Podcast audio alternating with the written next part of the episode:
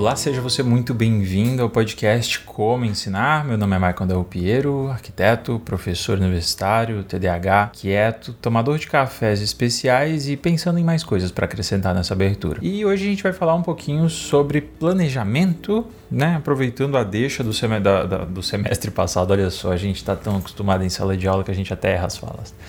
Ah, aproveitando o embalo da semana passada, que falamos um pouco sobre clareza né, sobre justamente essa organização.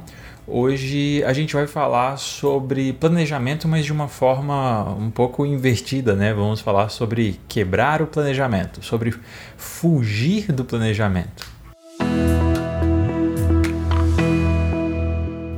Esse assunto foi motivado justamente por uma discussão, não discussão, um debate, né? uma conversa, um diálogo que surgiu logo após o, a publicação do episódio da semana passada, onde, em conversa com outro professor, chegávamos justamente nesse assunto e acho que seria interessante a gente trazer um pouquinho esse debate aqui.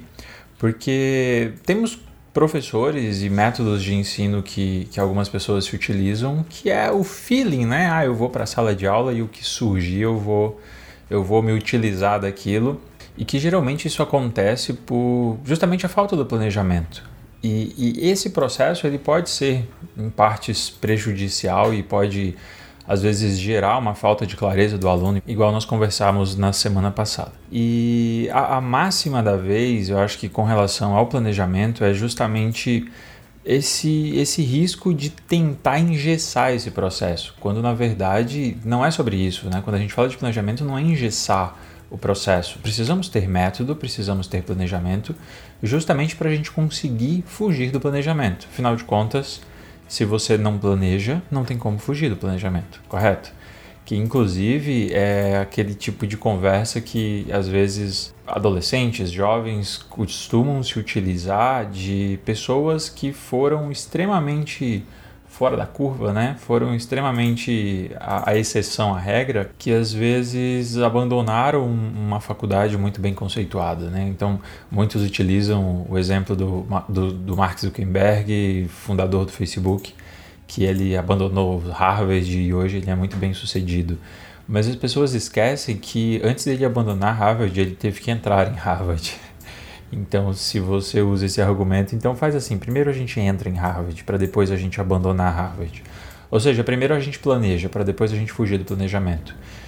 Por, por que, que eu falo isso? Porque às vezes é necessário, às vezes a gente precisa esquecer um pouco o planejamento, olhar para o aluno e entender se ele está conseguindo acompanhar aquele conteúdo, se ele está conseguindo absorver bem aquilo, ou se ele precisa que eu simplesmente volte lá atrás e explique o beabá sobre aquilo que a gente está tá lidando. E isso vale para qualquer área, né? Isso vale desde ensino superior, ensino fundamental médio, um curso livre.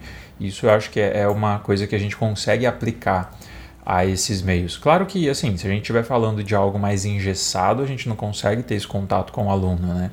Então, assim, se eu estou falando de uma estrutura de um curso gravado, aí acho que isso já nem, nem se aplica porque você precisa de um planejamento. Então, isso é óbvio. Você já precisa anteriormente ter planejado, gravado aquelas aulas e tudo mais. Mas até mesmo aí, até mesmo quando a gente tem uma estrutura gravada, acho que é importante a gente ter essa liberdade, essa autonomia de conseguir ter esse contato com o aluno, entender as dificuldades que eles estão tendo e às vezes ou fazer uma mudança no processo ou é, alterar aquele caminho, é, rever o planejamento ou até mesmo sanar essas dúvidas de maneiras complementares. Então, como eu comentei na aula, na, na aula passada, o professor é uma, uma coisa, né? Como eu comentei no episódio passado, que eu me utilizo de estruturas já pré-prontas que eu mesmo desenvolvi hospedadas na Udemy para justamente me utilizar disso.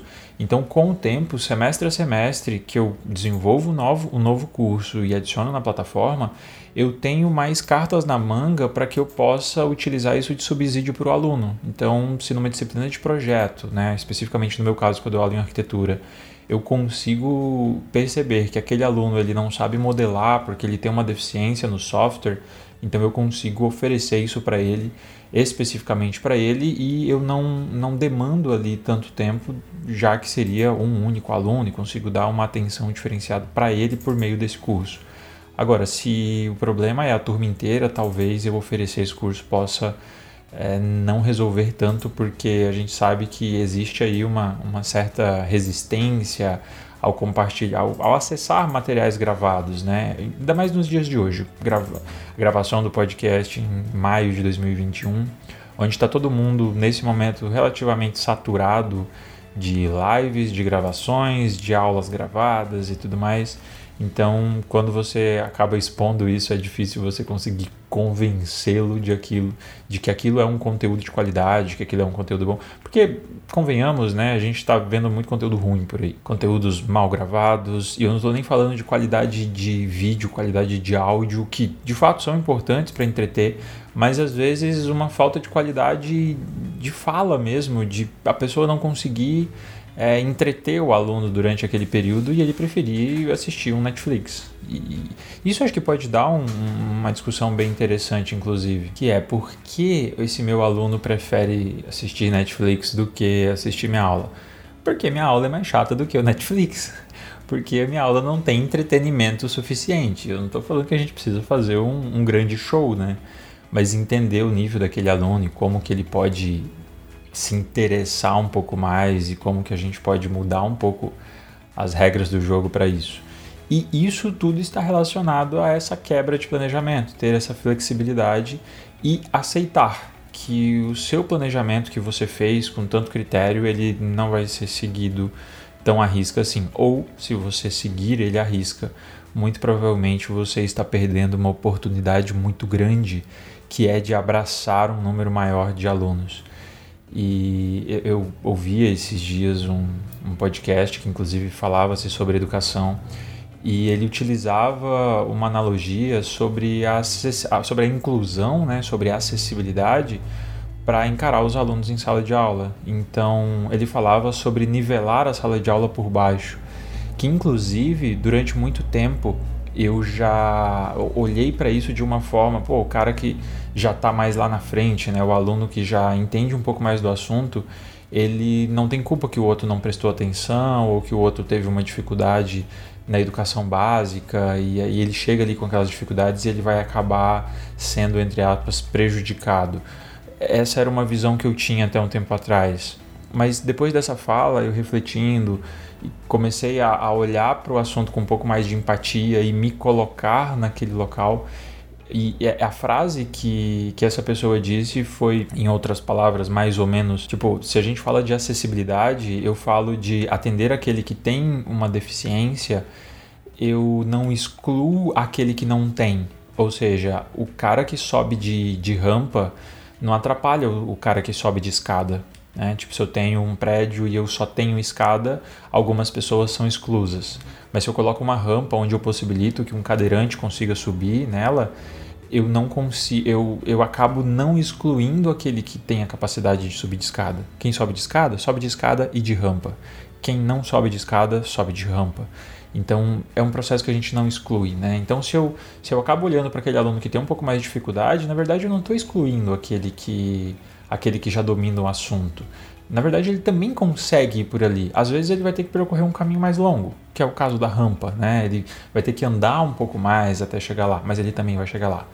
Agora, se eu olho por cima e aquele que, que tá bem e tudo mais, eu acabo deixando aqueles outros para trás. E, ok, existem algumas limitações, existem algumas, como eu comentei, algumas dificuldades da base, etc.